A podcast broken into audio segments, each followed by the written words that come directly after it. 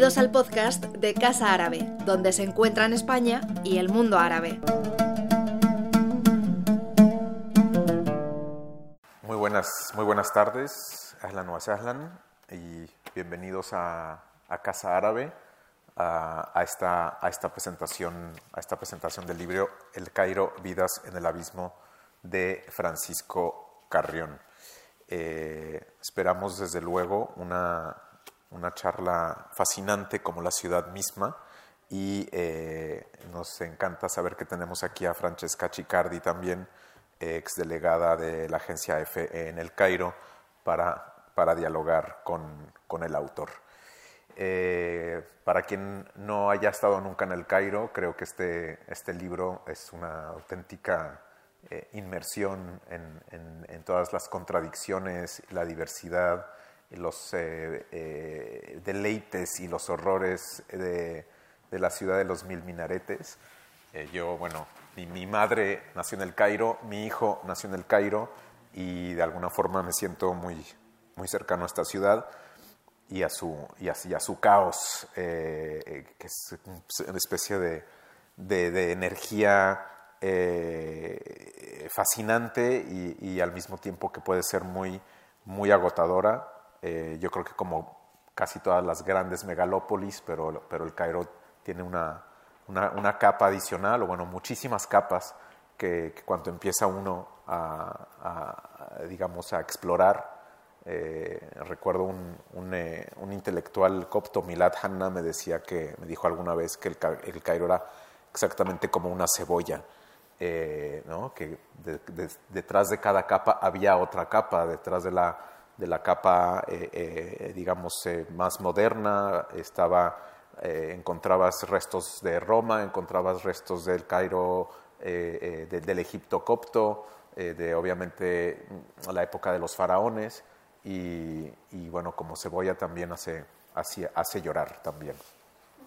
Este gigante que tiene 20 millones de almas con, con, tendencia al insomnio y al caos, un enjambre humano lleno de historias que toman el pulso de una megalópolis en la década más vertiginosa de su historia reciente, esta década eh, en la que ha vivido eh, Francisco, Francisco Carrión y también eh, Francesca, Francesca, Chicardi, que han, compartido esta, esta, última década, y Francesca creo que un poco más todavía. ¿no?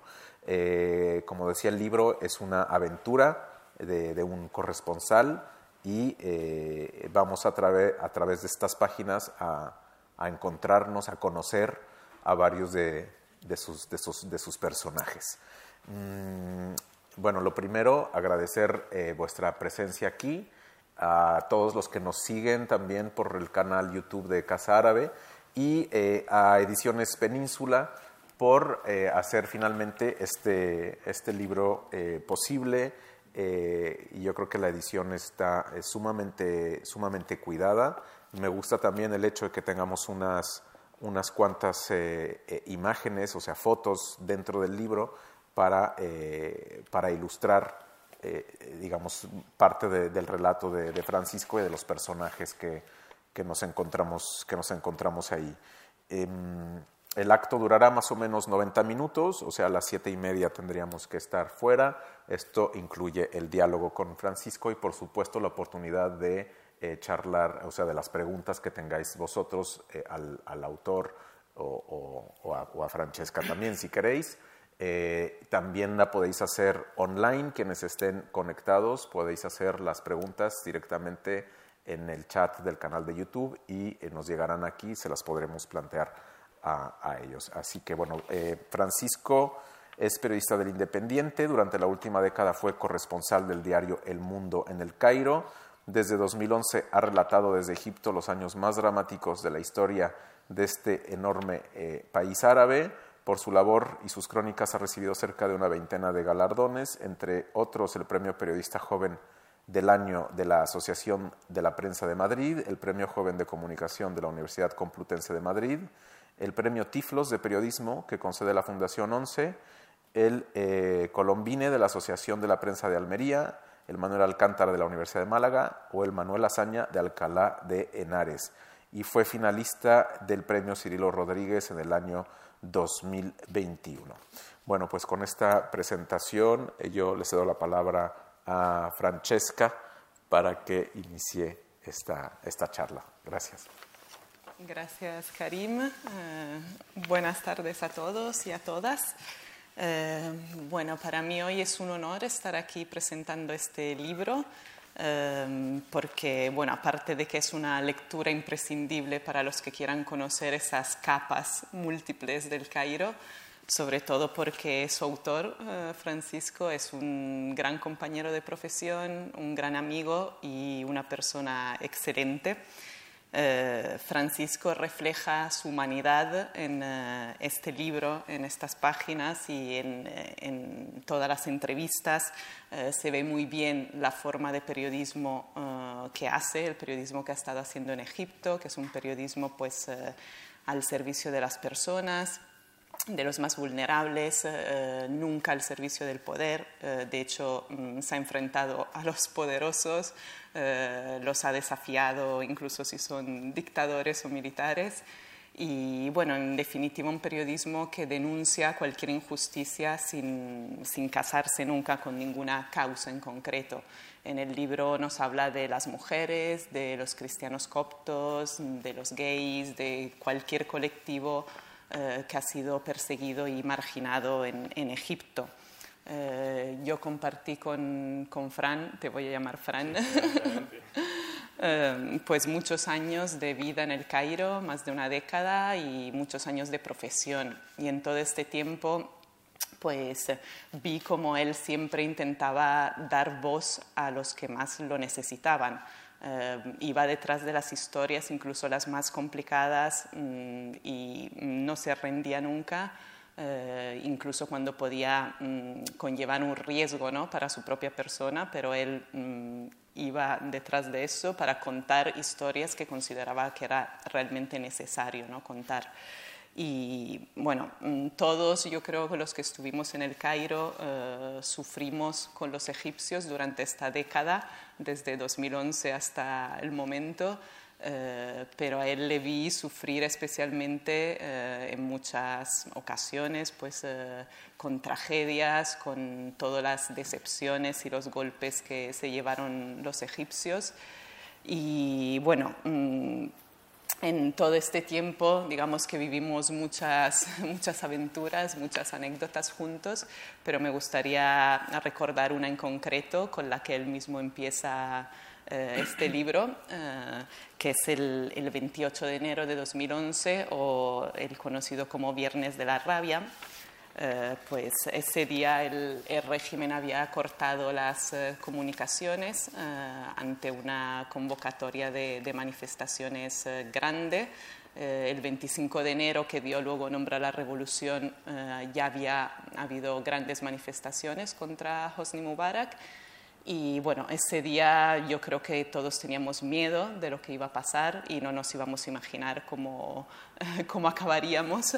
Eh, yo pasé por su casa a buscarle y conseguimos hacer las últimas llamadas internacionales en un locutorio justo debajo de su apartamento llamadas por telefonía fija, eh, los móviles no funcionaban, internet tampoco y, bueno, luego intentamos acercarnos a la Plaza Tahrir que estaba completamente tomada por los antidisturbios y ya llegamos a la zona de Ramsés y allí vimos como pues el Cairo se convertía en, bueno, en escenario de una batalla campal. Eh, las fuerzas de seguridad ejercieron una violencia pues eh, eh, sin precedentes en ese momento, muchísimos gases lacrimógenos que, bueno, que están plasmados en el, en el prólogo del libro y yo creo que no se nos olvidarán nunca. Y al final de ese día, pues estábamos eh, ya cansados, eh, agotados, nerviosos, en estado de shock después de todo lo que habíamos visto y, y, teníamos que escribirlo, porque claro, esa era la cuestión, ¿no? estar ahí para contarlo. Eh, estábamos en, una productora de televisión donde yo tenía que hacer un directo. Eh, Fran se quedó, digamos, un poco atrapado conmigo en esa, en esa productora. No pudimos volver a casa por el toque de queda que habían decretado. no teníamos ordenadores ni internet. Entonces, pues no sabíamos cómo íbamos a mandar esas crónicas. Y él tuvo así un momento de, debilidad y me dijo, pues yo no, no, escribo. ¿Para qué escribo si además no, no sabemos si vamos a poder mandarlo? Y yo le dije, mira, escribe y ya luego mm, yo me aseguro de que esto llega a Madrid, tú tranquilo. Y, así fue, al final conseguimos mandar las crónicas por fax, el fax estaba conectado por satélite y, bueno, y, cumplimos nuestra misión. Eh, yo creo que, bueno, desde ese día, esos días de la revolución, pues se fraguó ahí un, eh, un, vínculo muy especial entre nosotros y también pues se fraguó nuestra carrera como periodistas.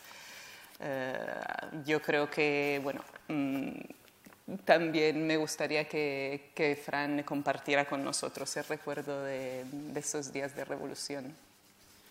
Pues nada, buenas tardes. Gracias, Francesca. Eh, me traigo pañuelos por si nos emocionamos.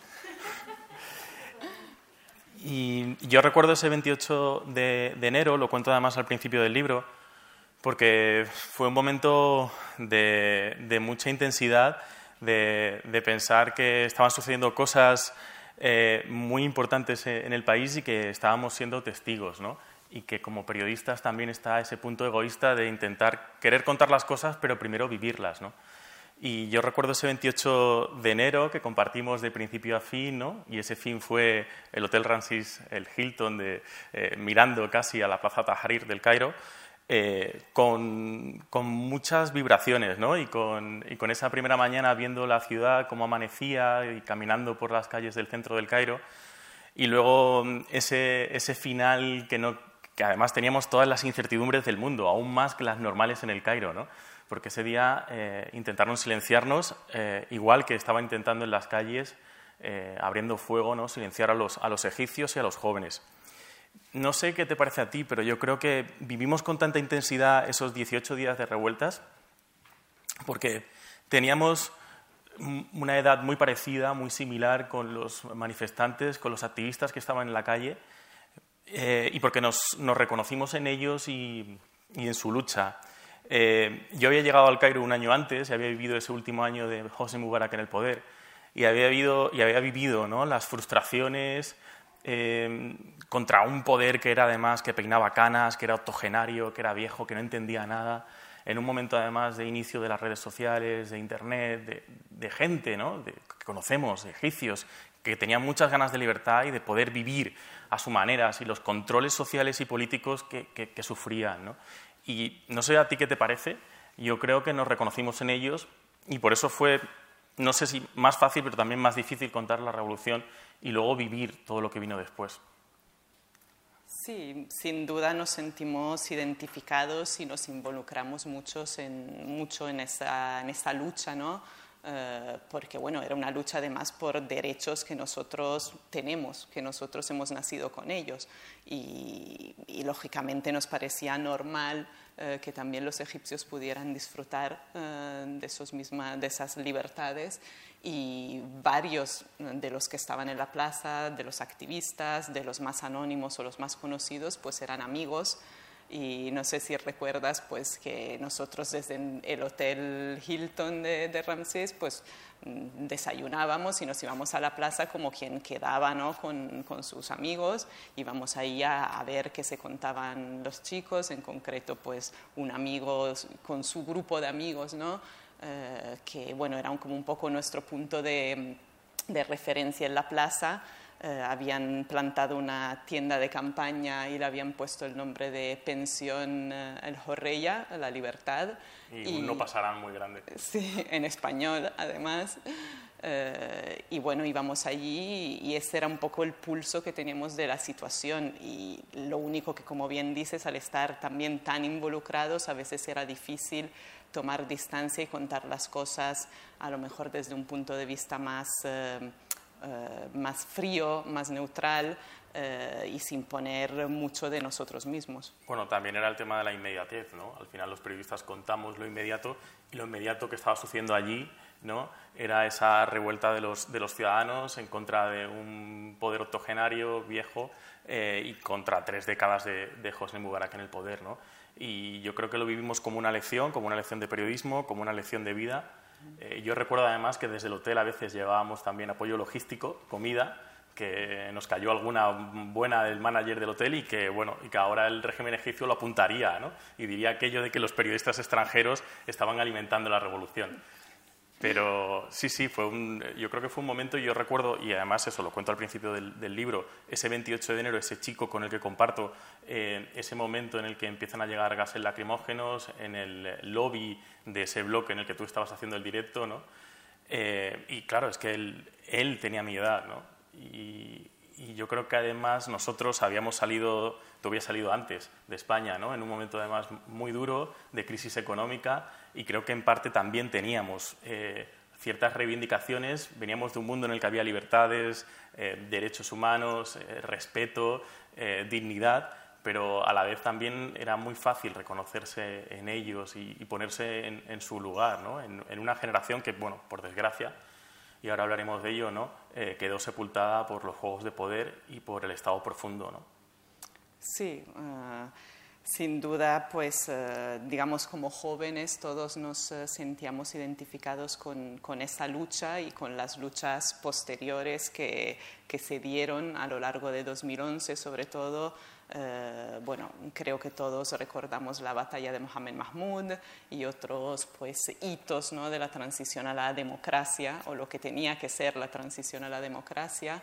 Eh, yo creo que 2011 en concreto fue un año muy intenso eh, para Egipto y para nosotros también como periodistas, 2012 y 2013 también. vivimos muchas tragedias, mucha sangre también muchas citas con las urnas, algunas de ellas absurdas e inútiles. Y bueno, eh, compartimos alegrías y, decepciones con los egipcios.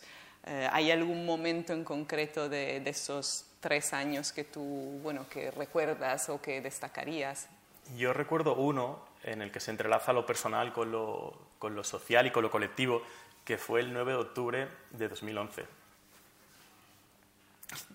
Bueno, y lo recuerdo porque fue un golpe, ¿no? Yo creo que esa manifestación de, activistas coptos a las puertas de la sede de la Radio Televisión Pública de Maspero, que termina con tanques destrozando cuerpos de manifestantes pacíficos, esa noche, esa noche además que la familia Cairota, de la que hay aquí algún miembro, eh, nos habíamos emplazado para un cumpleaños que era el mío y que todo recuerdo además que quedó sobre la mesa eh, sin tocarlo durante días porque hubo más de 20 personas, de 20 miembros de la minoría cristiana copta, que terminaron en una morgue, en la morgue del Hospital eh, Copto del Cairo. ¿no? Y yo recuerdo haber vivido ese momento eh, con la tristeza de decir, bueno, las, cosas se están torciendo, ¿no? los acontecimientos se están torciendo, eh, porque fue además el ejército el que abrió fuego contra su pueblo y el que terminó masacrando una manifestación en la que lo único que se querían era derechos y que dejaran de ser ciudadanos de segunda. Y como tú bien dices, Francesca, hubo de esos episodios, a partir de entonces, muchos más, episodios muy dolorosos, que al vivirlos en primera persona y, en la primera línea, eh, yo creo que los llevamos ahí y los llevamos además como los activistas y los revolucionarios egipcios, ¿no? los llevaremos siempre. Eh, y además yo creo que nos enseñan también ¿no? Eh, muchas cosas, entre ellas lo maravilloso que es defender la libertad en lugares donde ya está consagrada y donde, y donde ya la, disfrutamos, ¿no? Y lo complicado que es cambiar los regímenes de la historia cuando hay regímenes que se empeñan en que sus ciudadanos no merecen tener esas libertades, ¿no? Sí, sin duda yo creo que el, episodio que has eh, citado fue muy, muy duro eh, para, bueno, fue, digamos, uh, pues kafkiano o dantesco, ¿no? Absurdo, una violencia absurda. Y el día, al día siguiente, eh, si recuerdas, fuimos juntos con bueno, otra corresponsal, otra compañera a la morgue, y yo creo que fue la primera vez que realmente vimos muertos, ¿no? O sea, porque no era lo mismo cuando veías un cuerpo eh, así llevado en medio de una manifestación o en medio del caos que no sabías si estaba vivo o estaba muerto, pero ahí vimos pues, mm, bueno, cadáveres, cadáveres además destrozados. Los familiares se empeñaron en que viéramos esos cadáveres para que fuéramos testigos de cómo habían quedado, con algunos, pues eso, aplastados por los tanques y, realmente pues estar allí también con los heridos o con los familiares que compartían su, su dolor, su luto, pues eran situaciones muy duras, ¿no? O luego mm, hablar ¿no? con, con, personas, entrevistar a personas que habían perdido a su hijo, a su eh, marido, a su hermano, pues eran todas situaciones que yo creo que, mm, bueno, que nos hicieron más humanos probablemente eh, pero también a largo plazo quizás nos, eh, nos endurecieron, ¿no? porque o ponías un, poco de escudo ante eso, si no te protegías, pues acababas realmente eh, bueno, afectado por, por estas situaciones. Es verdad que luego hubo muchos otros días ¿no? y muchas más jornadas, como las de Mohamed Mahmoud, en las que bueno, yo recuerdo ¿no? esa ciudad sitiada, esa ciudad amurallada, todo lleno de muros, de, en el centro del Cairo y esos manifestantes que seguían insistiendo ¿no? en dirigirse hacia la sede del Ministerio del Interior y poner en jaque a, los, a, la policía que nunca ha cambiado, y eso hay que insistirlo y subrayarlo, que nunca se ha reformado y que en Egipto ha vuelto, eh, además, con unos niveles de represión que, que, ni siquiera en la etapa de José Mubarak, al menos en la última, se habían visto. ¿no? Sí, yo creo que en, en aquel momento eh, no pensábamos que las cosas eh, podían eh, volver, digamos, a ser lo que eran o incluso peor. había esperanzas de pues, que la policía se reformara o por lo menos de que algunos rindieran cuentas por todas las muertes y bueno, mm, toda la represión, no solo durante la revolución, sino los 30 años anteriores de dictadura. Y bueno, digamos que hubo muchas esperanzas. Eh, muchas ilusiones. ahora, echando la vista atrás, quizás nosotros mismos y los egipcios, o nosotros arrastrados por los egipcios, fuimos un poco eh, inocentes o naivos. Y, bueno, sin duda el, eh, el, golpe definitivo, y el golpe llegó el, el 3 de julio de 2013 cuando los militares tomaron el poder. Con, bueno, el, golpe de Estado no fue sangriento, eh, pero luego hubo una represión, una purga brutal contra los hermanos musulmanes. Eh, y bueno, yo creo que tú has sido uno de los periodistas más... Eh, pues, que has dado voz a esos represaliados, en concreto a los hermanos musulmanes, y que has sido más crítico con los militares egipcios eh, y con el presidente Abdel Fattah al-Sisi, eh, pero en ese momento, en 2013, cuando los militares, el ejército encabezado por al-Sisi, eh, derrocaron a Mohamed Mursi, eras un poco más quizás posibilista o pensabas que iban a llegar tan lejos en su represión? Bueno, yo creo que nadie, ¿no? nadie pudimos prever lo que estaba sucediendo, ¿no? Eh, estuvo ese movimiento de Tamarot que recogió firmas ¿no? y que inició todo ese, que vehiculó ese descontento desde el propio poder. Eh, luego lo entendimos y lo supimos, ¿no? y yo creo que, creo que nosotros, los extranjeros, sí que vimos con más. Eh, vislumbramos mejor ¿no? qué es lo que estaba sucediendo, que aquello era una sonada militar, que aquello era un golpe, que iba a ser un retroceso y ellos, o una parte al menos de ellos, no, no, quisieron verlo. ¿no? Y yo creo que ahí también hay una ruptura. Veníamos de un periodo de transición que había durado dos años. Eh, no sé a ti qué te parece, Francesca, pero a mí me da la sensación de que toda esa transición, esa hoja de ruta eh, tan complicada, tan enrevesada, en la que hubo tantos retrocesos y avances, en las que eh, hubo unas elecciones parlamentarias que no terminaron sirviendo para nada, era como la hoja de ruta perfecta para que saliera mal y para que terminara fracasando esa transición y esa mudanza democrática en Egipto. Y terminamos en ese 3 de julio con esos ultimátum de esa última semana eh, que, nos tuvieron en vilo, ¿no? Eh, en el que costaba mm, entenderse y ver lo que estaba sucediendo. ¿no? Terminamos en ese golpe de Estado. Eh, y yo recuerdo además con absoluta desazón ¿no? como una parte de la oposición política egipcia no supo ver lo que venía eh, y le cegó sus ganas de, bueno, pues de embestir ¿no? a los hermanos musulmanes y a un movimiento que, es cierto que durante ese año del poder de, Mohamed Mursi había demostrado ser eh, muy incapaz de compartir el poder, de entender las claves, de ser más tolerante, de evitar caer en la trampa de los salafistas. Y, yo creo que ahí, bueno, nosotros también sufrimos viendo que había una parte de la clase política egipcia y de los propios activistas que no sabían hacia dónde se dirigían. Y eso también es una lección, ¿no? Cuando se cortan las libertades, se terminan cortando las libertades y suprimiéndolas para todos. Primero fueron los hermanos musulmanes, porque eran los que había que, mm, eh, a los que había que atacar inicialmente, pero luego se terminaron convirtiendo en todos, y hoy hay que recordarlo. ¿no? Las cárceles egipcias están llenas de disidentes políticos de todo signo, desde eh, progresistas, islamistas, eh, seculares, liberales. ¿no? Yo creo que la guadaña del régimen terminó llegando a todos y, y se cercenaron todas las libertades todas las libertades públicas y políticas.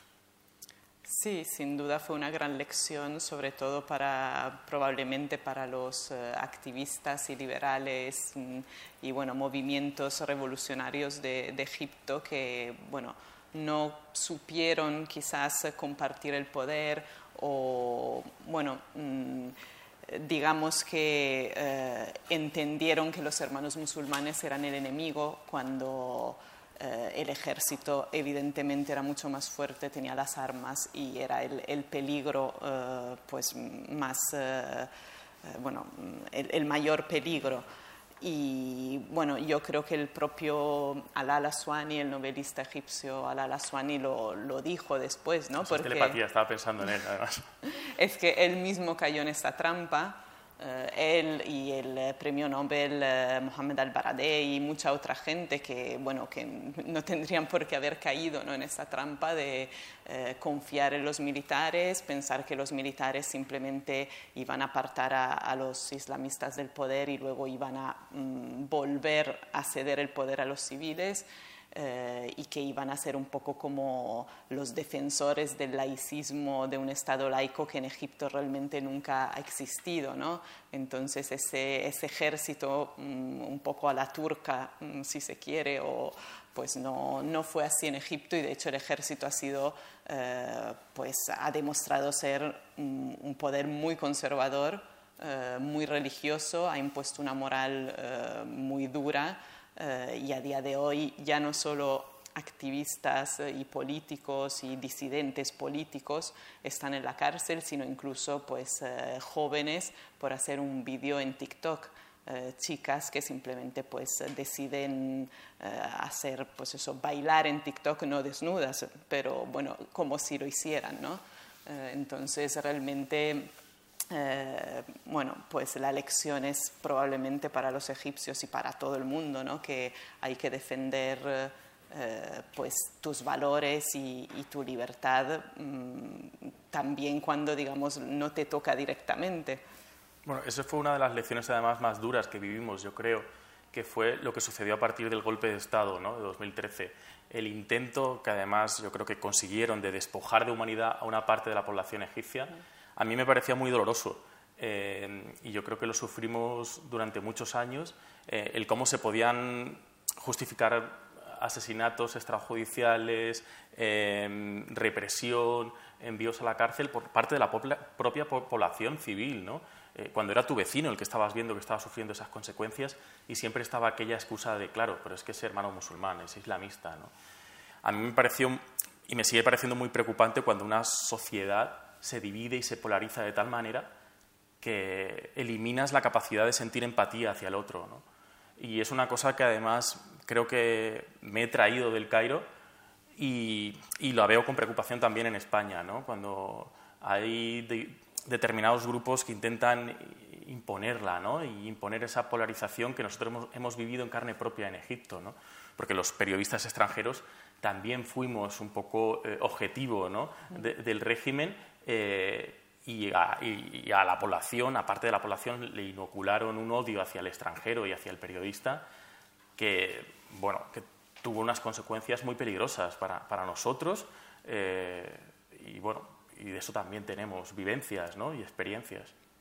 Sí, sin duda ese, bueno, ese odio ah, al hermano musulmán eh, pues se trasladó un poco a, todos los ámbitos y bueno, pues a nosotros nos acusaban de ser eh, pro hermanos musulmanes o incluso pagados por los hermanos musulmanes si intentábamos dar voz ¿no? a, este colectivo que estaba siendo pues eh, reprimido y perseguido y, sin duda las autoridades, el régimen del Sisi lo, o sea, logró muy bien ¿no? Eh, que, que, este grupo fuera, estuviera completamente demonizado eh, en la sociedad.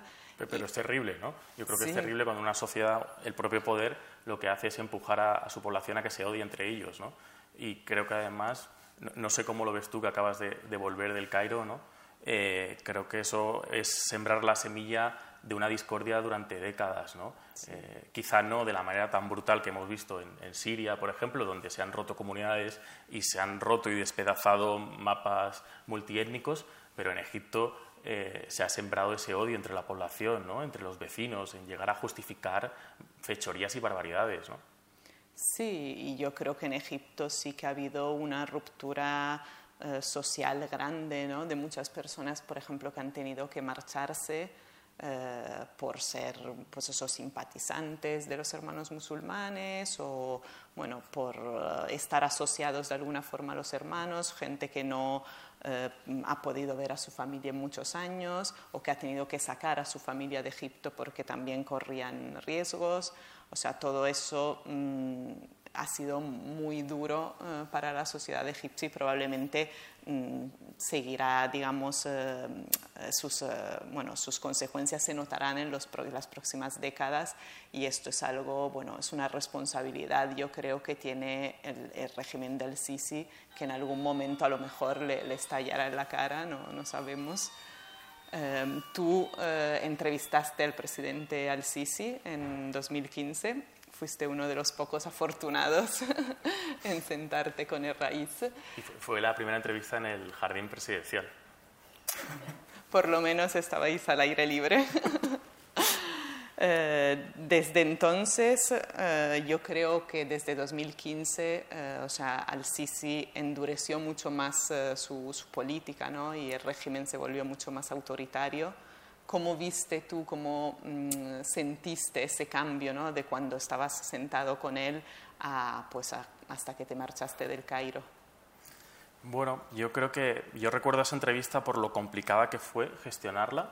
Eh, fue además con motivo de la visita eh, de Estado de Al-Sisi a, España, en un momento además en el que el régimen estaba muy interesado en rehabilitarse públicamente e internacionalmente. Y fue muy complicada porque pusieron todos los obstáculos del mundo. Eh, lo cuento en el libro y es una parte que no habíamos podido contar hasta ahora. Eh, nos prohibieron el uso de grabadoras, no nos permitieron tomar fotografías, eh, solo nos dejaron, pues, como a la antigua usanza, ¿no? un bolígrafo y una, y una libreta. ¿no? Las preguntas fueron pactadas, obviamente, y la sensación que me dio, fue una entrevista además que, que hice con Casimiro García Vadillo, que, se desplazó allí porque también fue otra, otra exigencia de la presidencia egipcia, fue que, que a pesar incluso de tener las, las preguntas eh, enviadas y tal, eh, Al-Sisi tenía a veces momentos en los que perdía el hilo eh, y empezaba a decir cosas que podían entenderse como, como ciertos disparates. ¿no?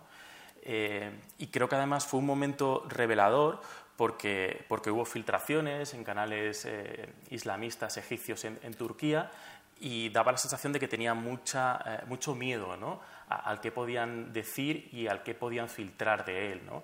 Eh, en parte porque era consciente de sus limitaciones como, como político, ¿no? él era un militar y yo creo que siempre ha ejercido el poder de manera militar, ¿no? ordenando y, y, no aceptando y no escuchando. ¿no? Y, además, como dice Alasuana en algún momento del libro, ha aprendido muy bien la lección de lo que le sucedió a Mubarak y no está dispuesto a que le monten una revolución y a que lo, eh, puedan deponer. ¿no? Y, la sensación de esa entrevista que, me quedó es que había momentos en los que se iba por los cerros de Úbeda y luego en el tú a tú mm, mm, tuve la sensación de que era un Mohamed Mursi con uniforme era un presidente mm, puesto por necesidad, eh, obligado a ser presidente, eh, sin habilidades reales para, para serlo, eh, y en unas circunstancias, y eso hay que reconocérselo, muy complicadas a las que él contribuyó. ¿no? Eh, yo no sé si a partir de ahí ha dado muchas más entrevistas, creo que, han sido contadas, ¿no? y ha habido momentos además entrevistas con polémica eh, después. ¿no? Y yo recuerdo un pasaje en el que decía algo así como que si la Unión Europea estaba dispuesta a pagarle, que él dejaba que la libertad de expresión campara por las calles. A mí me, sonó aquello a, a Gaddafi, febrero de 2011. Pero bueno, fue, yo creo que fue interesante estar allí y ver cómo, cómo ejercía el, poder, cómo intentaba dialogar y, responder. Había momentos, eh, y creo que eso lo, cuento, ¿no? en el que miraba a su asesor eh, por ciertos, en ciertos temas en los que evidentemente no, no controlaba. ¿no? yo creo que estábamos además otra vez al principio de algo era 2015, llevaba muy poco como presidente. Luego, la sensación que tengo, y no sé si la compartes, es que lo que fuimos testigos fue de una deriva absoluta. Eh, yo recuerdo a la Suani cuando decía aquello de que la revolución de 2013, el golpe de Estado, fue una corrección del paso de la revolución, de la revolución de 2011. Eso se demostró pronto que no era cierto, que lo que había era una autocracia y que al Sisi, y luego lo vimos en el referéndum constitucional, lo que quería era perpetuarse en el poder, eh, apuntalado por un Estado profundo. Eh, que hacía el trabajo sucio. Hmm. Sí, bueno, yo creo que mm, has hecho una descripción muy buena del presidente Al-Sisi porque, bueno, siempre se ha comentado, ¿no? Todos estos años que él no, no tiene el carisma, por ejemplo, que tenía Hosni Mubarak o la presencia, eh, es muy bajito y muy, bueno, eh, no sabe hablar porque es un militar. Como nos escuche. Eh, no se encarcela. Bueno, pero hasta en eso es interesante ver la historia reciente, ¿no? las últimas seis, siete décadas de Egipto. A mí me da la sensación de que ha habido un retroceso, ¿no? ha habido una deriva. Eh, había presidentes como Gamal Abdel Nasser que tenía un componente ideológico muy fuerte, luego pasamos a alguien que impulsó el, liberalismo, el neoliberalismo como Sadat, eh, y llegamos a Hosni Mubarak, que era un gentleman, pero que al menos tenía buena presencia internacional. Sí. Lo que sucede a partir de 2011 es primero un presidente eh, como Mohamed Mursi, que era el recambio de Shatter, eh, que, bueno, según se cuenta, él lloró el día que le dijeron que iba a ser el candidato de los hermanos a, presidente, porque, bueno, en fin, gobernar un país de 100 millones de habitantes en un momento como aquel era, y se puede decir coloquialmente, un marrón. Sí. Y luego al Sisi da la sensación de que también, de que es un impuesto en un momento dado en el que le obligan y le empujan a, hacer ese golpe de Estado y a partir de ahí yo creo que su ejercicio del poder es muy incómodo. Y además es muy incómodo y luego lo vimos también, ¿no? Eh, evidentemente se van a blindar la cúpula militar de por vida porque ah, tienen sobre sus espaldas demasiados eh, delitos, demasiados crímenes eh, y demasiados episodios turbios de la historia reciente de Egipto, ¿no? Sí, probablemente, bueno, Al-Sisi no estaba, digamos, preparado, no tiene las tablas ¿no? para ser presidente, pero sí hemos visto que ha ido, eh, pues, eh, erigiéndose, ¿no? Como en ese gran dictador, cada vez más mm, duro, también más paranoico. Yo creo que desde 2015 hasta ahora la cosa ha ido a peor y, y también, eh, bueno, pues como ha ido creando esa, esa imagen, ¿no? Que, bueno, al principio era más una imagen pues de, de general eh, y cada vez más ahora es pues la imagen de un hombre de Estado, además omnipresente y ahora recuerda un poco, ¿no? La época de, de Mubarak con tantos pósters con la cara de, de Al-Sisi por todas partes en traje de chaqueta, mientras que al principio aparecía en, en uniforme. Eh, no sé si eh, la, cara del Sisi fue una de las últimas cosas que viste al marcharte del Cairo. Posiblemente, pero bueno, eh, pensaba en otras cosas. ¿no? Yo me fui del Cairo en mayo de 2021 con la tristeza ¿no? de, bueno, en parte de una rendición, ¿no? de decir, somos humanos, hemos llegado al límite. ¿no? y, y, me sigue costando hablar del Cairo porque me emociona, ¿no? porque creo que es una ciudad en la que hemos crecido en la que hemos conocido a muy buenos amigos y, es, bueno, Yo creo que es un territorio fascinante. Yo siempre dije que haría las maletas cuando me quedara sin historias. La verdad es que no me quedé sin historias, pero creo que las circunstancias hicieron que me obligaron ¿no? un poco a decir hasta aquí. Eh, hay que emprender otra cosa y hay que hacer otra aventura. ¿no? Y en eso sí que tuvo responsabilidad el régimen de Al-Sisi. Yo creo que para los periodistas que estuvimos demasiado tiempo, demasiado tiempo bajo el radar gubernamental, se hizo cada vez más insostenible y más insoportable trabajar allí. ¿no? Y yo por eso eh, me sacó una espina cuando le dedico el primer eh, capítulo a Mohammad Iman, el censor, porque establecimos una relación cada vez más complicada y porque era una historia que no podría haber contado estando en el Cairo. ¿no? este libro no se podría haber escrito de esa manera estando en el Cairo porque habría tenido una super llamada del Centro de Prensa Internacional y seguramente me hubieran puesto de patitas en la calle. ¿no? Sí, en, el epílogo del libro pues explicas un poco ¿no? tus motivos eh, por, bueno, por qué decidiste marcharte del Cairo, tus sensaciones en ese momento. Ahora, un año después, ¿cómo, cómo lo ves y cómo ves esa ciudad que dejaste atrás? Bueno, no sé, este libro me ha servido de, catarsis, de centrarme durante unos meses y, poner sobre el papel, yo creo que lo mejor y lo peor que hemos vivido, ¿no? Y yo además quería hacerlo a través de las historias humanas, de la gente que, te cuenta una ciudad.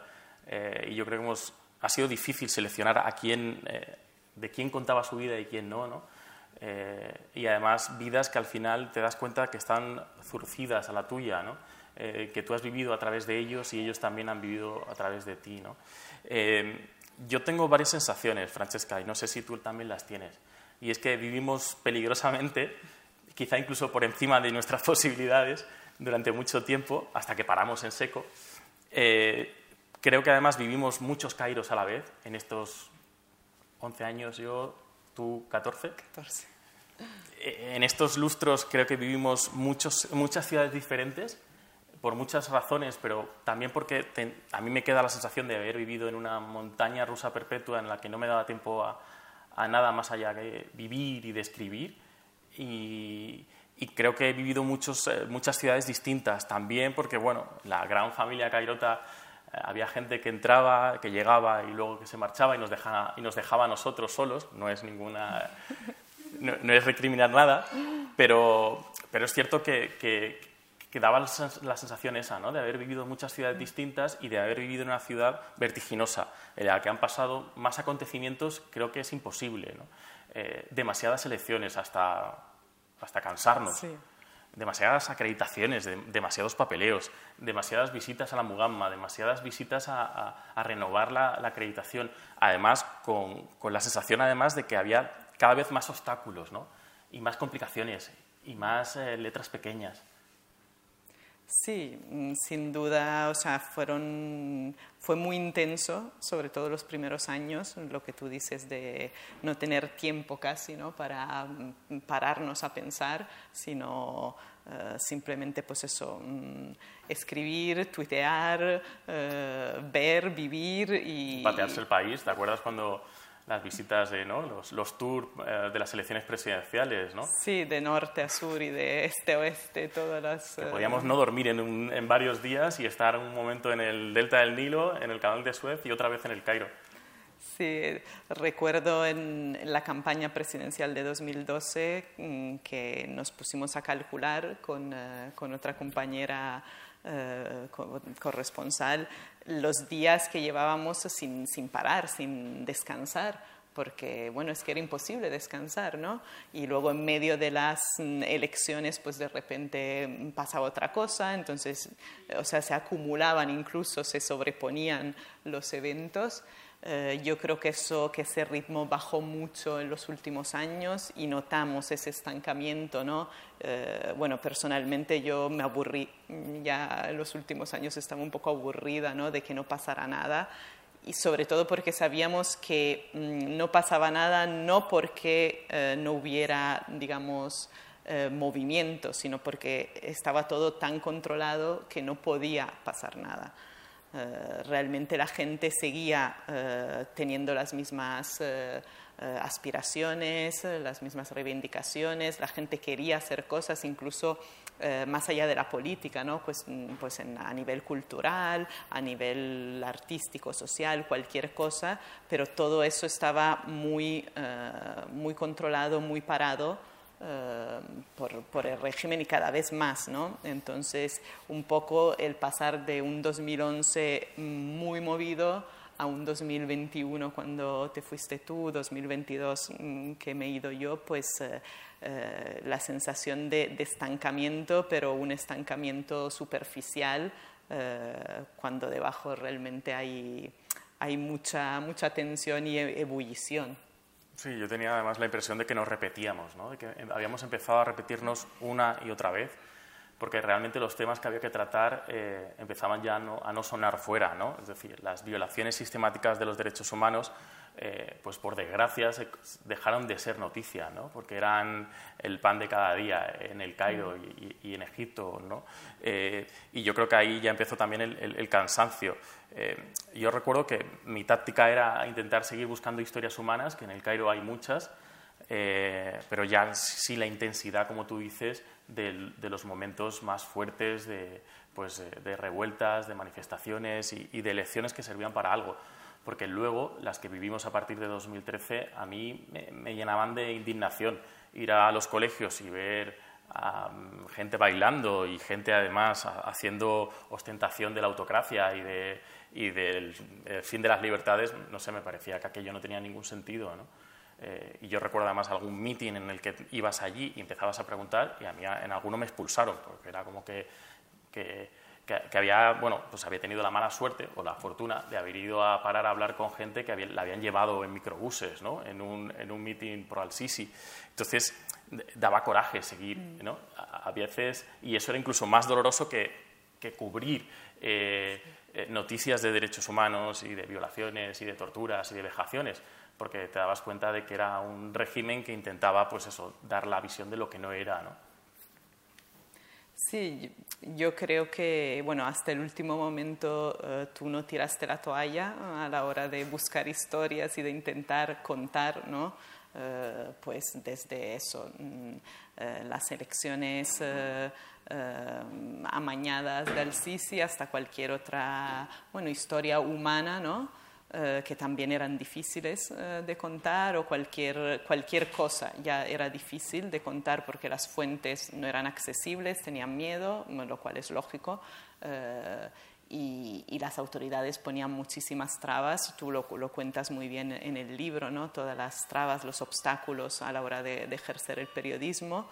Eh, yo personalmente creo que en los últimos tiempos ya estaba mm, entre aburrida, cansada y, eh, y, bueno, por salud mental también decidí un poco mm, no, eh, no ser tan cabezona, no perseguir tanto las, las historias y, bueno, mm, guardar un perfil más bajo. y quizás disfrutar un poco más de lo que era el Cairo como, como el Cairo, ¿no? Más allá de, nuestro trabajo como periodistas, que lógicamente iba, eh, va unido a nuestra estancia allí. Eh, el Cairo no se puede entender sin, eh, sin el periodismo. y porque era nuestro motivo, nuestra, estábamos allí para eso, ¿no? para ser periodistas y contar lo que veíamos.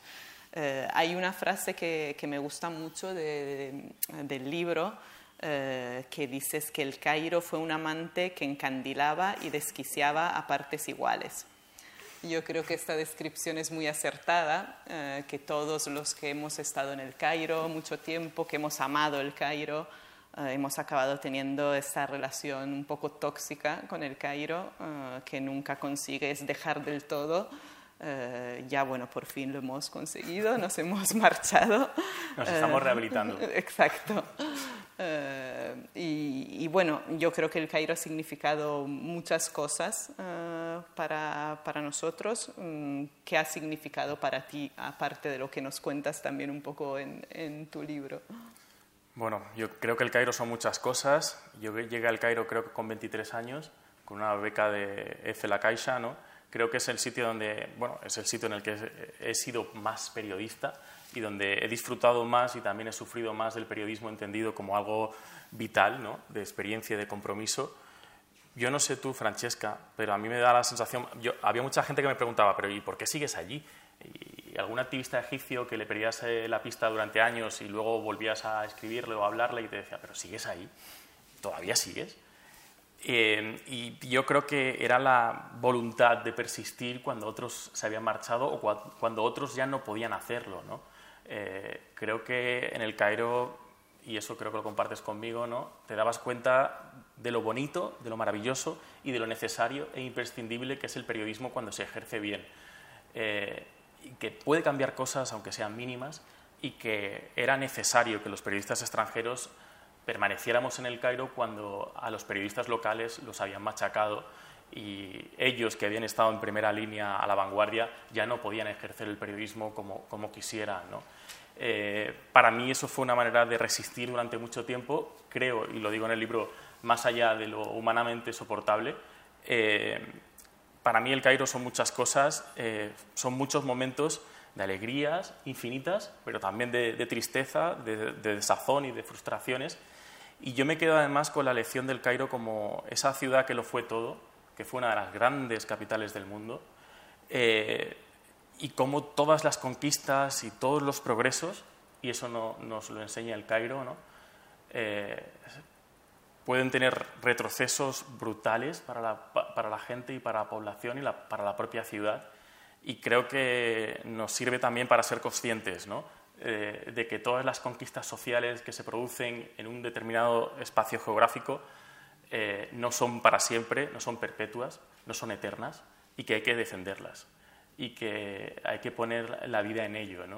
Yo cuando me, fui del Cairo el año pasado, eh, llegué a Madrid en junio, en plena pospandemia, a la Tierra de la Libertad, y para mí caminaba por las calles, por las aceras, y veía a la gente en las terrazas, pero yo seguía pensando en el Cairo y además me veía, aún hoy me veo a veces como un zombie, ¿no?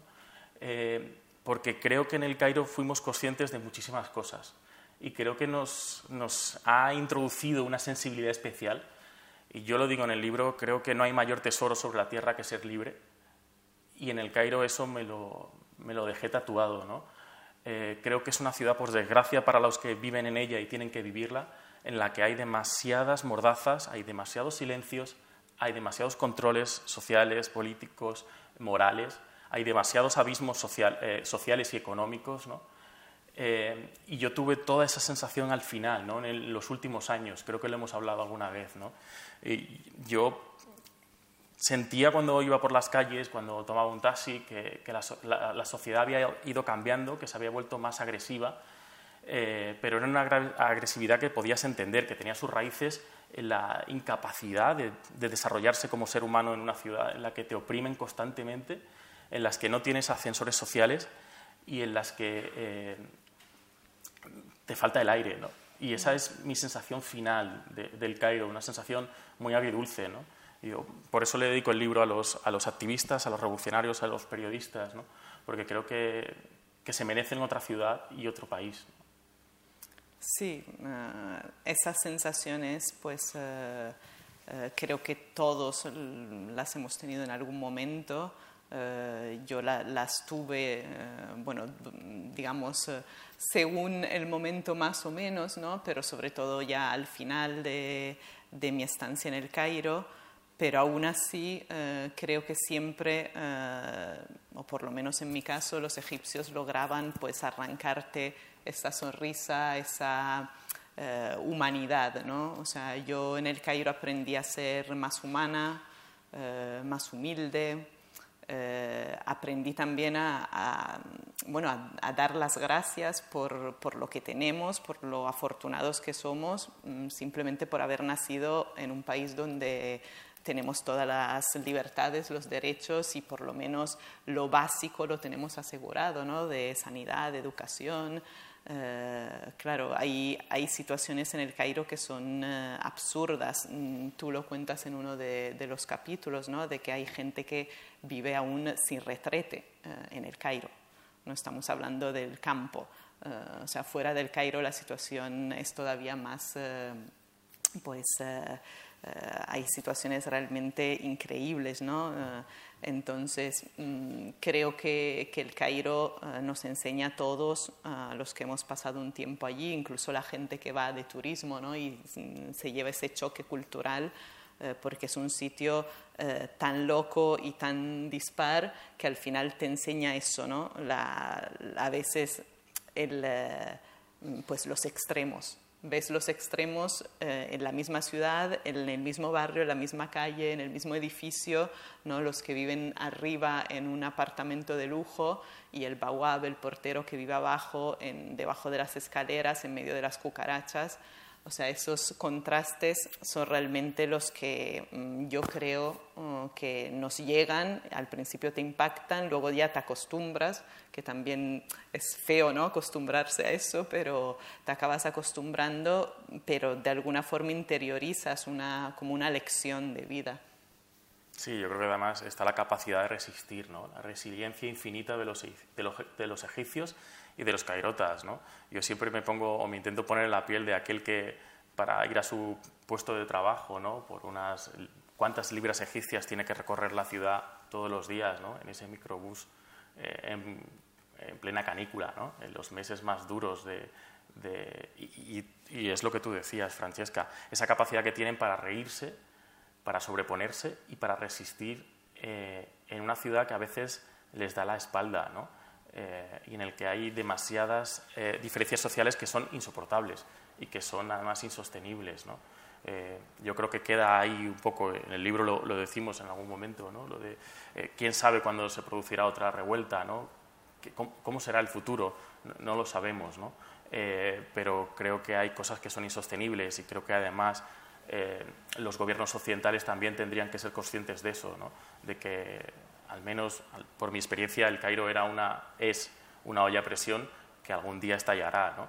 Eh, con consecuencias muy complicadas, no solo para Egipto, sino también para todo el Mediterráneo. ¿no? Bueno, ahora estamos hablando solo de cosas malas, entre comillas. Eh, yo, sin duda, lo que destacaría del Cairo y de Egipto y de sus habitantes, ¿no? que, que tú retratas también en el libro, es esa humanidad, esa amabilidad y aunque es cierto que eh, ha habido momentos de mucha hostilidad, eh, hacia los extranjeros y hacia los periodistas, pero yo siempre me he sentido acogida, me he sentido en casa. El Cairo ha sido un, hogar para mí, yo creo que para, para ti también. Eh, ahora, ¿qué, echarías eh, de menos o qué echas de menos de esa ciudad tan maravillosa? Y de ese amor tormentoso. he hecho muchas cosas de menos. Yo hay días que sueño que sigo recorriendo las calles del Cairo, ¿no? Y me levanto con la sensación de haber, estado en, mi antigua casa y de haber recorrido Samalek. Y, bueno, echo de menos, eh, echo de menos muchas cosas, ¿no? Ese Cairo que hemos dicho alguna vez nocturno, ¿no?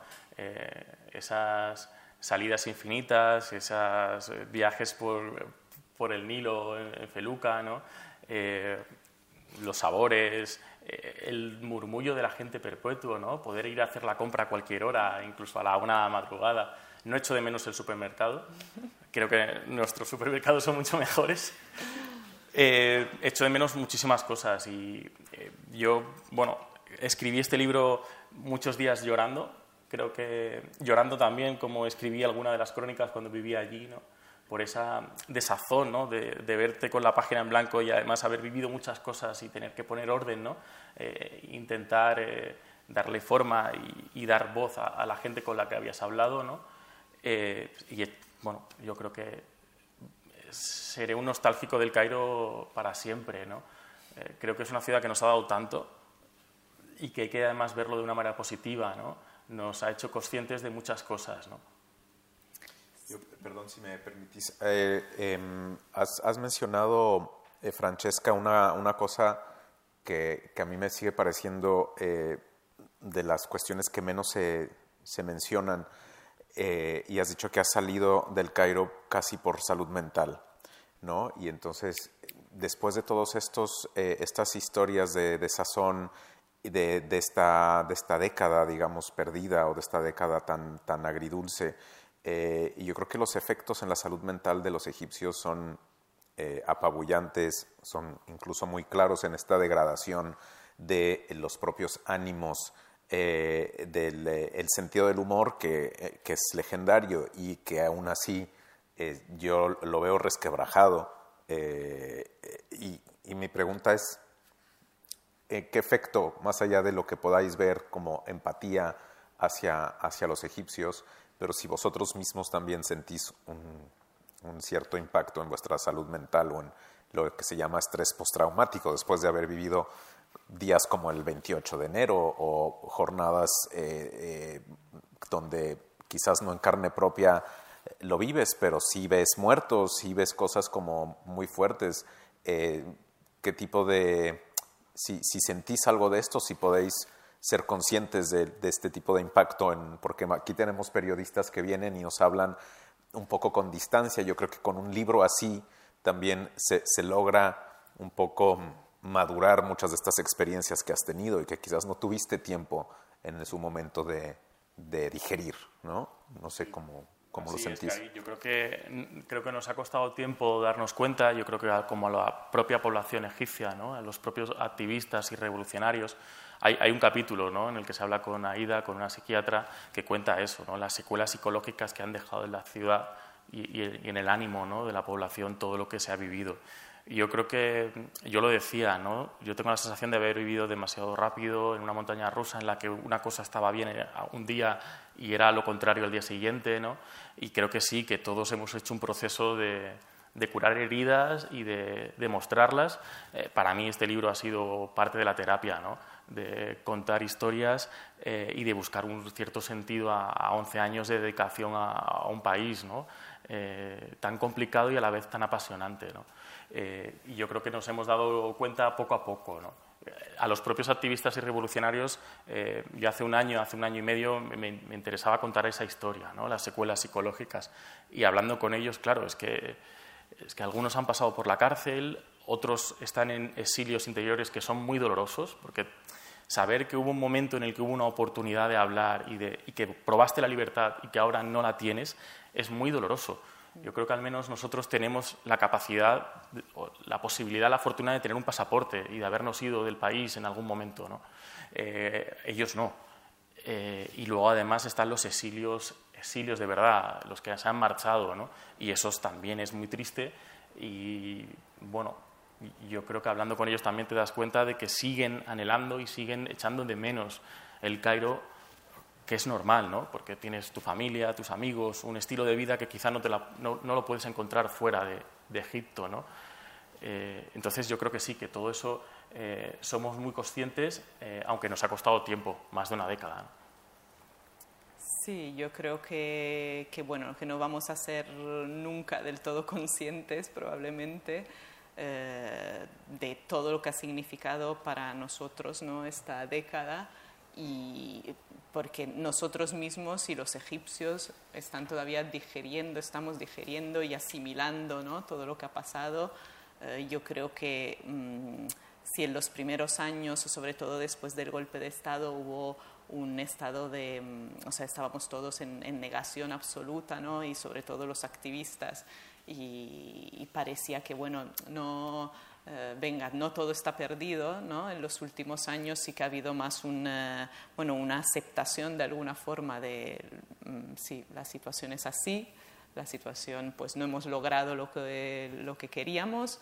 Eh, nosotros hemos visto ¿no? como amigos, eh, fuentes, mm, como mucha gente ha sufrido pues, problemas psicológicos, eh, han dejado el país, muchísima gente, eh, y, los pocos que siguen allí pues lo hacen de una forma pues bastante, pues están asustados, eh, siempre con el miedo de que les puedan arrestar, ese miedo de alguna forma se te traslada como periodista, no tanto porque sabes que tienes un pasaporte extranjero ¿no? y que te puedes marchar uno de mis mejores amigos y bueno, el único amigo egipcio de verdad que estuvo conmigo desde el principio hasta el final, eh, ya antes de irme, ¿no? me decía, mm, me da mucha pena que te vayas, pero te mereces algo mejor, todos nos merecemos algo mejor.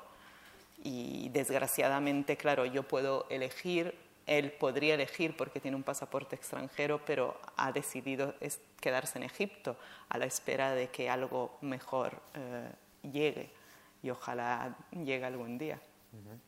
Antes de pasar el micrófono por la sala, quería preguntarles, dado que estamos en Casa Árabe, bueno, creo que vas a leernos también algo, ¿verdad, sí, Francisco? Algo, eh, quería simplemente preguntaros por el árabe. O sea, yo creo que habéis llegado, si no me equivoco, los dos, sin saber árabe a este país, o un poquito, y habéis al final, eh, habéis estado ahí 11 y 14 años. ¿Cómo ha sido su, vuestra relación con, con ese idioma? Bueno, concretamente seguro con el árabe coloquial egipcio, ¿no? Bueno, adelante. Yo, bueno, mi relación con el árabe creo que ha sido un poco como con el Cairo, ¿no? De amor-odio, sí. Eh, yo estudié árabe clásico, Fusha, y árabe egipcio, y la verdad es que, eh, pues, mm, sin duda el árabe egipcio eh, me, bueno, me ayudó mucho a la hora de vivir allí, de comunicarme con la gente. Es un idioma pues muy, muy socorrido, muy bueno, sencillo incluso, pero con dichos y con, eh, con matices muy divertidos, muy, eh, a veces eh, bueno, juegos de palabras ¿no? y cosas mm, que son muy interesantes para entender también la cultura. Yo creo que sin el idioma no se puede entender la cultura de un pueblo. Y bueno, el Fusha eh, siempre será un poco mm, la espinita ahí clavada porque no acabé de mm, dominar ese idioma, creo que es imposible, eh, ya pues tiré la toalla, pero me parece realmente, o sea, el árabe es un idioma precioso, muy bonito, no solo su escritura que todo el mundo conoce, pero también eh, pues los significados, las raíces de las palabras, cómo se construye la lengua pero es un idioma, mm, bueno, complicadísimo. Entonces, esta es una tarea a lo mejor eh, en el futuro, cuando descanse un poco de, Egipto y del de, árabe y de todo, pues a lo mejor la, retomaré. Yo, suscribo lo del tormento, ¿no? Es una relación de amor y odio, eh, porque además era, era, muy complicado, ¿no? Avanzar en, en el Cairo cuando estábamos viviendo demasiadas cosas eh, y cuando no había tiempo nada más que para trabajar y escribir y escribir y, reportar. ¿no? A mí me hace gracia ahora que, bueno, últimamente visito algunos países del Golfo Pérsico, ¿no? Eh, que claro, que les sorprende mucho que aparezca un extranjero eh, chapurreando egipcio, ¿no? Y, les suena como que ha aparecido alguien de una telenovela ¿no? egipcia. y es una sensación muy extraña y muy curiosa. ¿no? Verte ahí con, con, ellos y ellos mirándote además y pensando y preguntándote por qué, por qué tienes esa vinculación con, con Egipto. No sé, yo estaba echando el otro día cuentas y claro, hemos pasado pues casi media vida ¿no? en, en el Cairo. Eh, yo a veces no sé, entiendo que soy español, andaluz, granadino, sevillano, pero creo que en mi identidad también está ya eh, ser un poco egipcio, ¿no? En cómo actúo, en cómo pienso eh, y, en cómo siento a veces, ¿no? ¿Tienes el IBM incorporado? Este de Inshallah Bukra Malek. Bueno, eh, no sé si por aquí en la sala. Ah, perdona, eh, léenos si quieres tu fragmento mientras eh, preparamos el micro y, mm, y, el auditorio prepara alguna preguntita. Bueno, ah, yo tenía que mostrar una cosa que demuestra nuestra amistad indivisible. Hemos pasado tanto tiempo, Francesca, juntos, ¿no? Eh, además, Francesca y Francisco, eso les sorprendía a muchos egipcios cuando íbamos a las ruedas de prensa, ¿te acuerdas? Que además preguntaban insistentemente que cómo podía ser que dos periodistas extranjeros se llamaran igual. Bueno, hubo algún momento en el que incluso ya en el centro de prensa mezclaban las acreditaciones. Y yo tengo aquí una que hoy he estado recuperándola. ¿Francesca Carrión? No. esa también hubo alguna. Bueno, yo viajé, yo viajé en Egipter una vez a Luxor, desde el Cairo, con su billete. Era algo así como... Eh, o Francisco Chicardi, algo así, Francisco Chicardi. Y me dijeron en el, en el gobierno, no, no, no, hay ningún problema, se puede viajar, sí. En la aerolínea me preguntaron si es que, dice, como tenéis tantos eh, apellidos ¿no? en las familias españolas y europeas, es otro apellido, sí, sí, para adelante.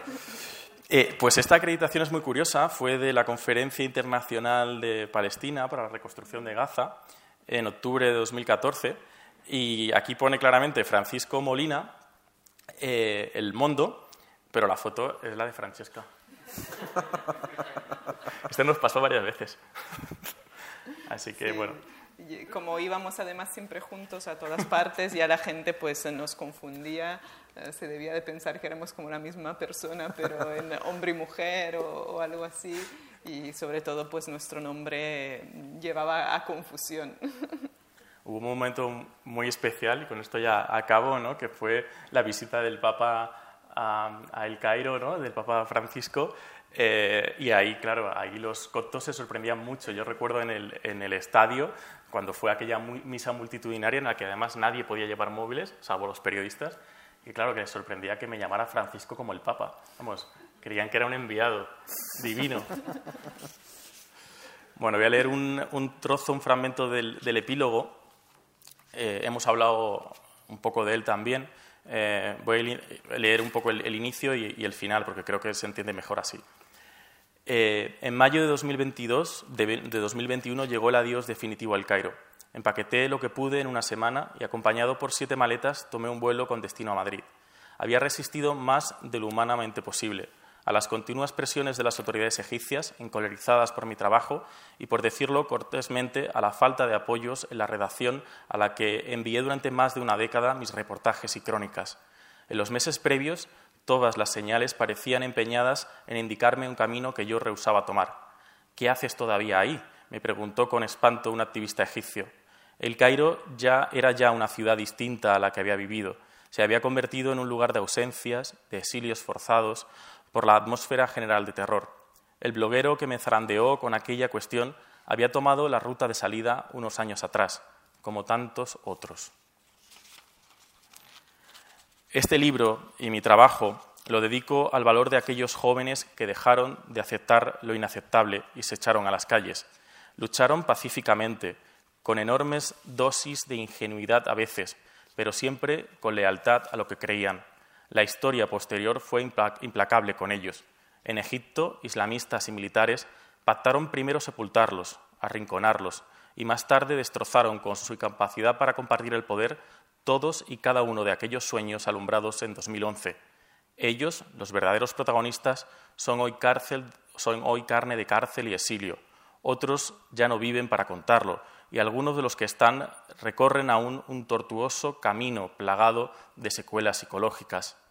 A ellos también consagro este epílogo y este libro, a los que tuvieron la tragedia de nacer en el lugar y en el tiempo equivocados, a los que resisten hoy, a pesar de la indiferencia de Occidente, a los que no entienden que defendamos nuestra libertad y no la ajena, y a los que luchan contra su desolación y nuestro desencanto, el de mi generación. El bloguero que me había interrogado por mi obstinación de persistir en el Cairo veía el pasado como una oportunidad extraviada. ¿Quién no echa de menos su inocencia? Hace una década hubo al menos una posibilidad. Ahora solo hay realidad. Nuestra demanda es la misma, Soñamos con un país que respete los derechos humanos, con una autoridad elegida por el pueblo y con una nación independiente que se gane el respeto del mundo. Gracias.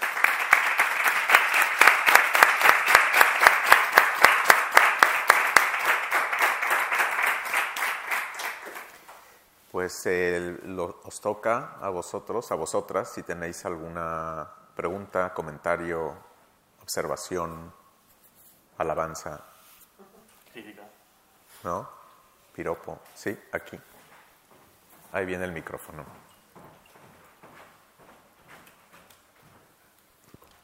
Bueno, en primer lugar, darte la enhorabuena por el libro, que, leeremos ¿no? con, mucha atención, eh, y, y, plantearte un par de cuestiones. ¿no? Una relativa a si están todas las historias que considerabas que tenían que estar o te has dejado algunas en el tintero precisamente por ese ambiente ¿no? del que hablas de, represión sistemática ¿no? de, los activistas, si has dejado alguna cosa para, poner, para no poner en un aprieto a alguien.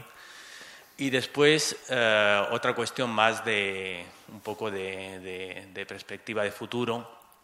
Eh, realmente ves lo que está ocurriendo ahora ¿no? con en el gobierno como un paréntesis Me ha parecido ver ¿no? que, decías que estábamos en una olla a presión y que tarde o temprano acabaría estallando, ¿no? porque la situación en muchos sentidos es insostenible, ¿no? las desigualdades crecientes, etcétera, etcétera. Y, bueno, que, que, sí es viable, ¿no? Es decir, que un régimen como el del Sisi, ¿no? Eh, liberticida, pues eh, autoritario, cleptómano, se mantenga durante mucho tiempo en el poder o tarde o temprano acabaremos, acabaremos retornando ¿no? a, esa movilización ciudadana, ¿no? reclamando pues, lo que no se consiguió en el año 2011. Pues eh, muchísimas gracias. sobre la primera cuestión, bueno, aquí está el editor, también puede decir algo. No, fue una selección de historias, yo creo que quedan muchas fuera. Además, fue una, selección que surgió de manera espontánea. ¿no? Eh, yo presenté una lista y hay algunas que no han terminado saliendo, eh, no por nada, sino porque bueno, había que ponerle límites eh, y yo al final elegí las que, las que sentía que eran necesarias para mostrar la ciudad y para intentar describirla, pero es una ciudad inabarcable y las historias son tan inabarcables como la propia geografía de la, de la ciudad. ¿no? Y, sobre lo segundo, eh, yo también quiero escuchar la opinión de Francesca. Yo creo que el régimen ha aprendido muy bien la lección de 2011. Eh, no lo hemos hablado al final, pero al Cairo le ha salido una competencia, que es la nueva capital administrativa del país, que se construye eh, en el desierto, y ahí claramente el urbanismo está hecho para evitar eh, sorpresas en el poder, ¿no? para el poder. hay una verja que la, que la recorre, ¿no? Se va a intentar impedir que los espacios públicos sean espacios de encuentro y también de rebelión. Eh, yo creo que estamos ante un régimen gasí que ha aprendido la lección en tiempos además muy favorables, porque después del fracaso de la primavera árabe, a la que ellos contribuyeron, militares e islamistas y Estado profundo, eh, ha venido un tiempo como el de Trump, en el que ha habido un populismo creciente que les ha venido muy bien.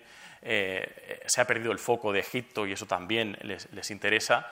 Eh, pero aún así yo creo que socialmente es insostenible. Es un país eh, sin recursos para mantener y alimentar a una población que sigue creciendo, en la que el discurso oficial no insiste en el tema del control de natalidad y el control de población. Hay una sobrepoblación preocupante.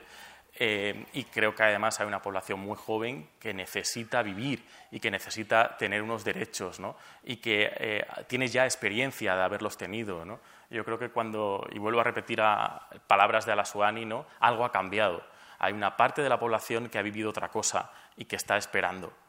Y hay factores externos que el régimen no controla. ¿no? Por ejemplo, la guerra en Ucrania eh, y el tema de los cereales de, de las que depende Egipto. ¿no? Hay factores externos que pueden eh, empujar hacia una revuelta de los hambrientos. ¿no? Eh, y eso no está en los cálculos del régimen, pero puede ser posible. ¿no?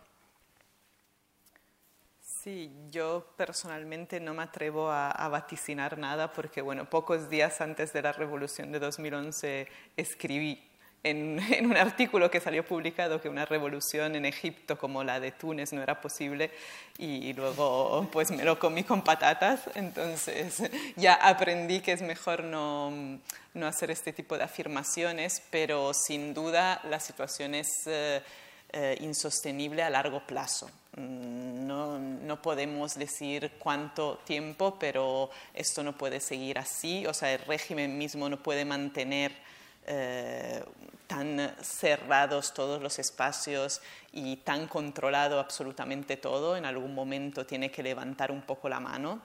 Eh, y como apuntaba Fran, yo creo que la clave van a ser los jóvenes los jóvenes que incluso no vivieron la revolución y no estuvieron en la Plaza Tahrir, eh, pero estas nuevas generaciones, que además son muchos, son muchos millones en Egipto, eh, están constantemente conectados a Internet, saben lo que hay eh, fuera de Egipto, saben, mm, de, saben la vida y las libertades que gozan los otros jóvenes en el mundo, quieren tener un futuro mejor y o quieren simplemente, pues eso, poder hacer un vídeo de TikTok y no ser arrestados.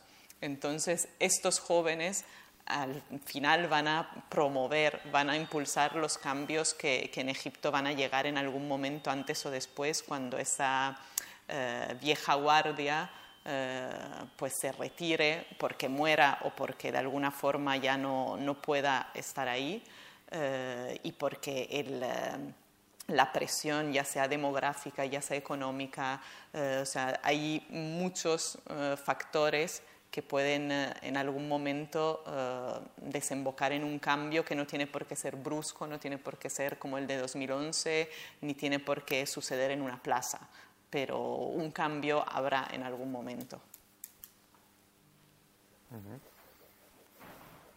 ¿Más preguntas? Bueno, yo simplemente recordaros que en este, en este índice, entre otros personajes que, que, no son inventados, está el censor, el revolucionario, el cerebro, la madre coraje, la transexual, el verdugo, el acróbata del pan, me encanta ese, el futbolista septuagenario, la última judía, que no es una verdura, ¿no? el exorcista eh, o las mutiladas. No sé si alguno de estos capítulos en particular o sea, todos son hijos tuyos, por supuesto, ¿no? No, no vamos a pedirte que... bueno, me quedo si me quedo con alguno, bueno, me quedo con todos, pero si me tengo que quedar con alguno, me quedo con, con mi amigo Sabek, el sepulturero de la ciudad de los muertos. ¿no? Es un personaje que conocí justo en los últimos años. ¿no? Eh, había habido otro guía anterior, pero que había fallecido, y sabe eh, a mí me fascinaba ¿no? cómo veía la vida. Yo recuerdo eh, que me deslizaba a veces hacia la ciudad de los muertos cuando venían amigos, familiares, y él nos, nos hacía de, guía y tenía ese humor negro de haberlo vivido todo y de haberse eh, bueno, haber sobrevivido ¿no? a, todas las circunstancias de, la vida. Eh, yo lo recuerdo además siempre en el precipicio. ¿no? subíamos pagando unas cuantas libras a monumentos que estaban cerrados ¿no? y a él le encantaba hacerse fotos y selfies justo en la línea del precipicio, ¿no? además en sitios en los que no había maderas ni había protección y yo siempre se lo decía, era como, ¿sabe?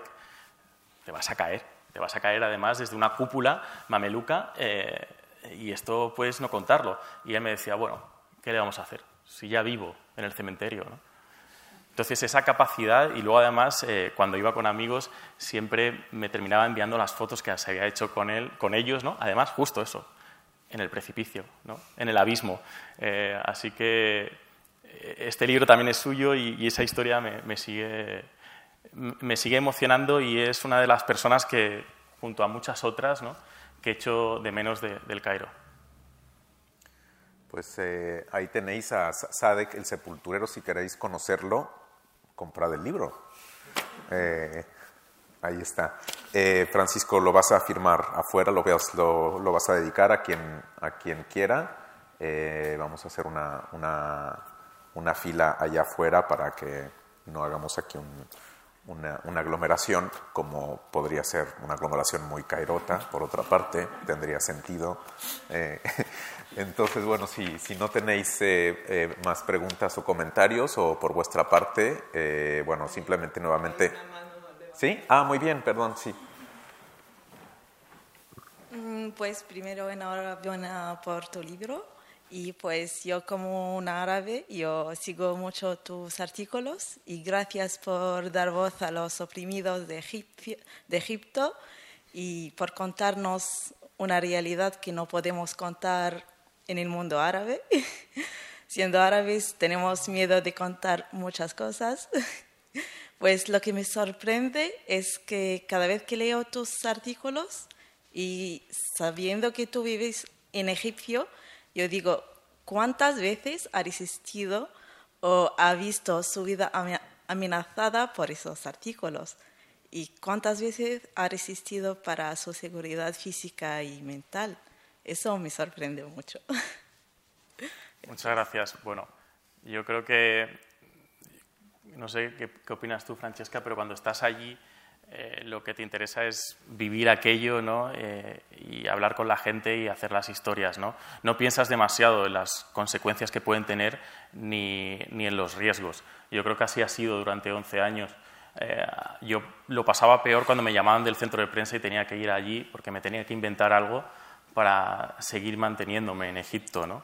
Y eso a la larga se hizo insostenible. Pero creo que es imposible. Vamos, yo creo que como periodista eh, es contar el día a día, estar en lo que hay que estar y nada más. Sí, al final, bueno, mm, el objetivo de estar ahí es eh, contar lo que ves y, eso, y dar voz a los que a lo mejor no, no la tienen, no la pueden tener, eh, porque si no, pues, no, o sea, no, no, estamos ahí, no hubiéramos estado ahí eh, tantos años de turismo, ¿no? teníamos un, bueno, no, no, voy a decir una misión porque suena así como muy rimbombante, pero sí un, bueno, un objetivo eh, nuestro trabajo, que era contar eh, Egipto, contarlo de la forma más eh, honesta posible. Y a veces ser honesto, pues bueno, mm, tiene sus consecuencias en todos los ámbitos de la vida, no solo en el trabajo. Y, bueno, yo creo que Fran, más que nadie, estuvo muy dispuesto a asumir eso, esas consecuencias, esos riesgos. ya, pues eso, recibir tantas llamadas del centro de prensa, tantas llamadas a la atención que, bueno, mm, resististe con, eh, con, mucha cabezonería. Yo creo que en Egipto hay que ser muy cabezones, sobre todo.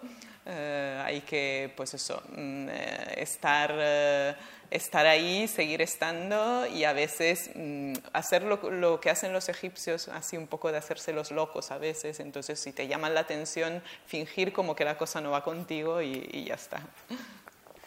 Bueno, buen manual de supervivencia cairota. Sí, sí, sí. Y temple juvenil también, ¿eh? importante.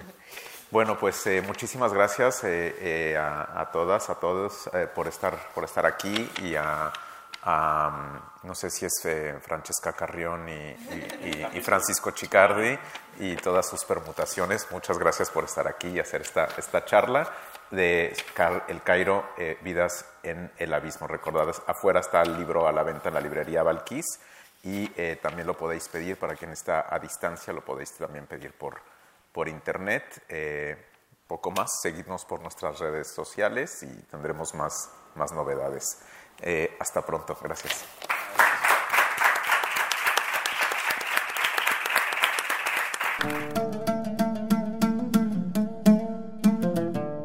Gracias por escucharnos. Si quieres estar al corriente de todas nuestras actividades, consulta nuestra página web en www.casaarabe.es. También puedes seguirnos en nuestros canales en las redes sociales en Instagram, Twitter y Facebook.